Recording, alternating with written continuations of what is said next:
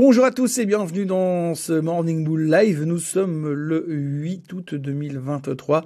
Alors oui, je suis probablement euh, le seul mec de la planète à acheter des bonnets en plein milieu du mois d'août, mais, si vous saviez euh, où je suis, eh bien, vous auriez fait comme moi. Et en plus, euh, l'apparence d'avoir un X sur la tête en ce moment est extrêmement tendance puisque euh, pratiquement il n'y a pas un jour qui se passe sans qu'on ne parle pas de Monsieur Elon Musk, de X, blablabla, euh, etc., etc. Donc on est en plein milieu du mois d'août. On sait que c'est pas le mois le plus sexy en termes de finances. On, on en avait parlé au mois de juillet que c'était statistiquement un des mois pas terribles en termes de bourse. On vient de vivre une semaine assez compliquée pour entamer ce mois. Et là, ben comme ça, comme un tout petit peu baissé depuis le début du mois, et eh bien forcément, qu'est-ce qu'on fait? Eh oui, on achète euh, sur faiblesse, avec des convictions qui sont un petit peu mezzo-mezzo, mais c'est vrai qu'on a tellement de choses qui vont euh, nous arriver et qui nous arrivent dessus tous les jours qu'on doit un petit peu interpréter au fur et à mesure. Alors d'un côté, on a envie de faire du long terme, on a envie de se positionner sur très très loin, et puis de l'autre côté, on se dit que quand même, on est beaucoup monté, donc autant essayer de voir les choses petit à petit et de prendre les choses euh, jour après jour, voire heure après heure, voire minute après minute.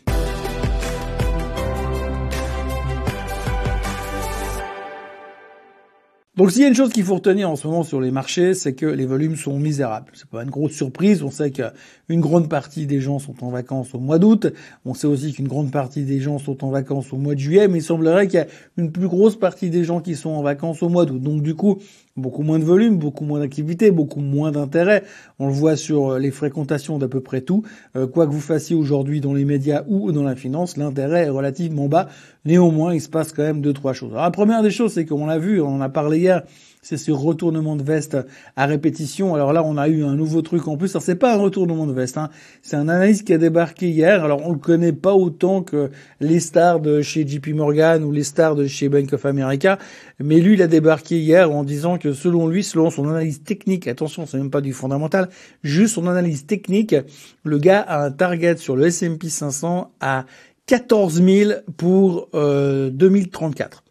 Oui, vous avez bien entendu, 14 000 pour 2034.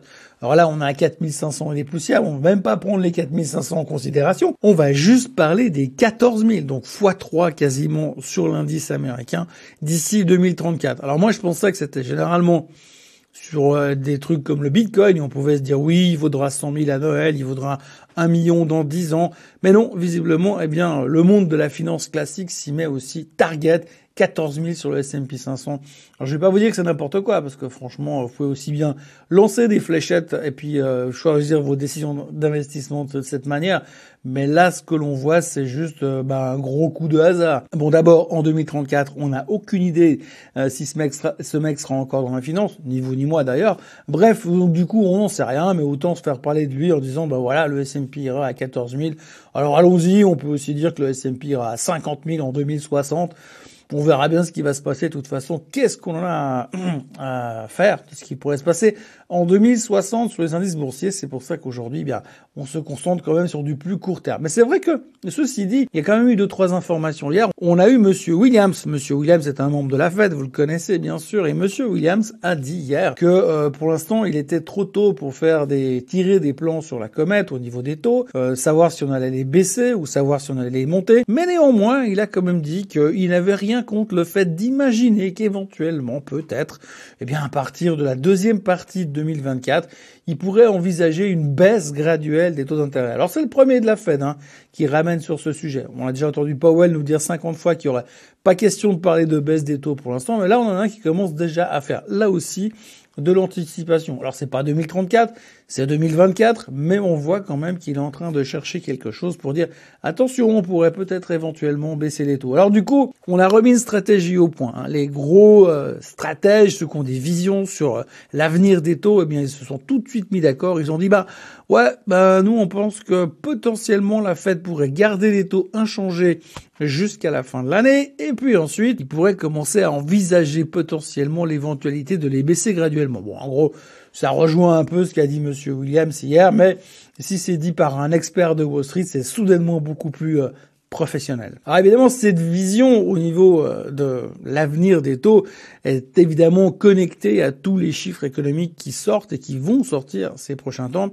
Le prochain étant d'ailleurs le CPI américain qui sortira après-demain, jeudi. Et ce chiffre-là sera bien évidemment euh, un des, une des pierres d'achoppement, une des pierres angulaires qui nous permettront d'anticiper déjà ce que pourrait éventuellement faire la Fed, c'est même pas sûr, en tous les cas, euh, durant le mois de septembre. Donc là, on est en train de se mettre déjà dans un mode projection pour, en fonction des chiffres qu'on va sortir aujourd'hui ou demain, eh bien, on va prendre des décisions sur ce que pourrait peut-être, peut-être, hein, je dis bien peut-être, faire la Fed au mois de septembre. Alors, comme vous le voyez, on est super occupé au mois d'août euh, à faire des projections sur tout et n'importe quoi.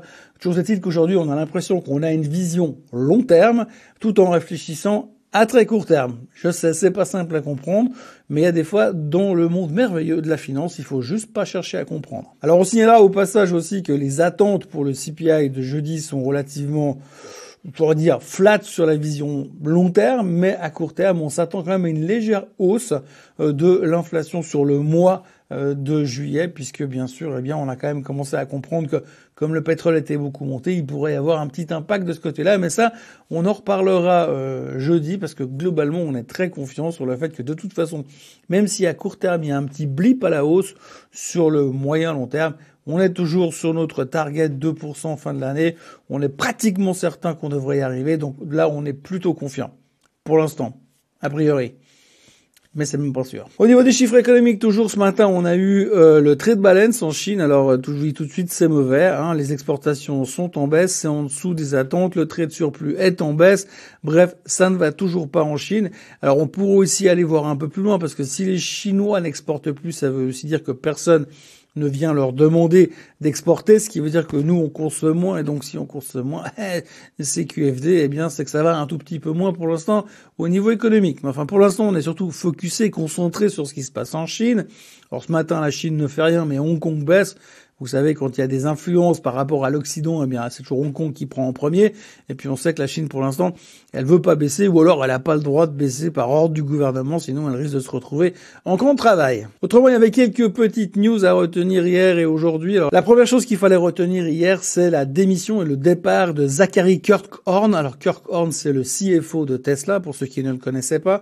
Alors, Monsieur Kirkhorn était considéré comme le, c'est pas moi qui le dis, c'est le Wall Street Journal aujourd'hui qui dit Monsieur Kirkhorn Horn était le dernier adulte dans le board de Tesla. Donc c'est pas forcément rassurant. Donc on aurait pu prendre cette nouvelle comme une mauvaise nouvelle, mais finalement le marché s'en fout puisque Tesla ne perdait que 1%. Alors l'histoire n'est pas très claire. Les raisons du départ de Kirk Horn ne sont pas très claires. Il semblerait qu'il a les moyens de prendre sa retraite. Alors Kirk Horn est né en 84. Je vous laisse faire le calcul. À 39 ans, il peut déjà prendre sa retraite. Et euh, Musk lui a demandé de réfléchir avant de prendre sa décision. Et c'est, il a réfléchi 48 heures pour dire que oui, la décision était prise. Et du coup, bah, Musk ne lui parle plus a priori. Mais enfin bref, il est plus là. Il a déjà quitté le bateau. Il sera là pour assurer la transition. C'est le responsable de la comptabilité qui devient le nouveau CFO chez Tesla. Mais pour l'instant, euh, tout le monde s'en fout parce que euh, la voiture électrique, c'est trop cool. Autrement, on notera les bons chiffres de Palantir, mais sans, sans rien d'exceptionnel. Euh, le titre était déjà beaucoup monté, donc il monte encore 2% after close. La raison principale, c'est l'annonce d'un share buyback, donc d'un rachat d'actions de la part de la société. On notera les excellents chiffres de Berkshire Hathaway. Berkshire Hathaway qui est au plus haut de tous les temps dorénavant. Euh, donc ça va très très bien du côté de Monsieur Warren Buffett. Et puisque l'on parle des riches et des grandes mondes, eh bien on notera que euh, hier matin, si vous faisiez le total des six plus grosses fortunes de la planète, à savoir euh, Bezos, Gates, Buffett, Ellison, Musk et Arnaud, eh bien ils frisaient les 969 milliards de dollars de fortune cumulée, ce qui veut dire qu'on est à ça d'atteindre les 1000 milliards. Alors je sais, ça vous fait une belle jambe, à moi aussi d'ailleurs, mais enfin c'est quelque chose dont on parle quand même dans les journaux, c'est vous dire si on n'a pas grand-chose à se mettre sous la dent, puisqu'en plus de ça, eh bien on fait tourner en boucle les annonces du combat de MMA entre Musk et Zuckerberg qui vont se foutre sur la gueule euh, le 26 août en direct sur euh, Voilà, aujourd'hui on continue avec nos publications euh, pas super sexy, mais on aura quand même euh, Eli qui va publier, on aura Novavax, on aura Rivian, on aura Twilio, on aura aussi Luminar, et puis au niveau des chiffres économiques, on aura un, un échauffement puisque les Allemands vont publier leur CPI ce matin, leur inflation,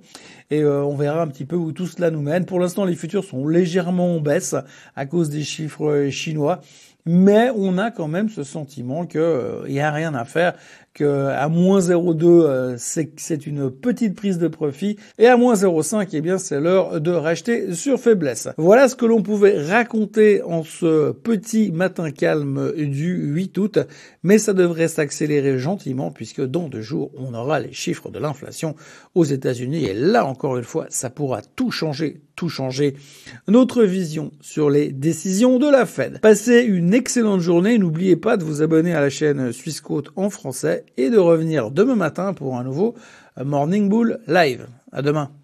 Bye bye.